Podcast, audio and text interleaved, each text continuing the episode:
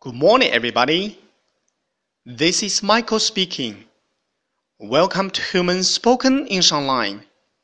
各位早安，我是 Michael 老师，欢迎来到乐成红线上口语团 A 组，Day two hundred and seventy-five. Here we go. 今天我们还学习一句实用短句。I can't agree with you more. I can't agree with you more. 我非常同意你。OK，agree、okay, with，agree with，固定搭配，同意某人。agree with somebody.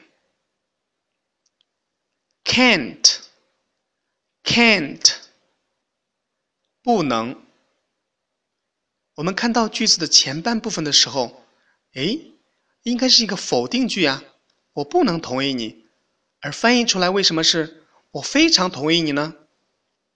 关键在于最后一个词，more，更多的，more，哈哈，那我不能同意你的更多了，那意思不就是我非常同意你？I can't.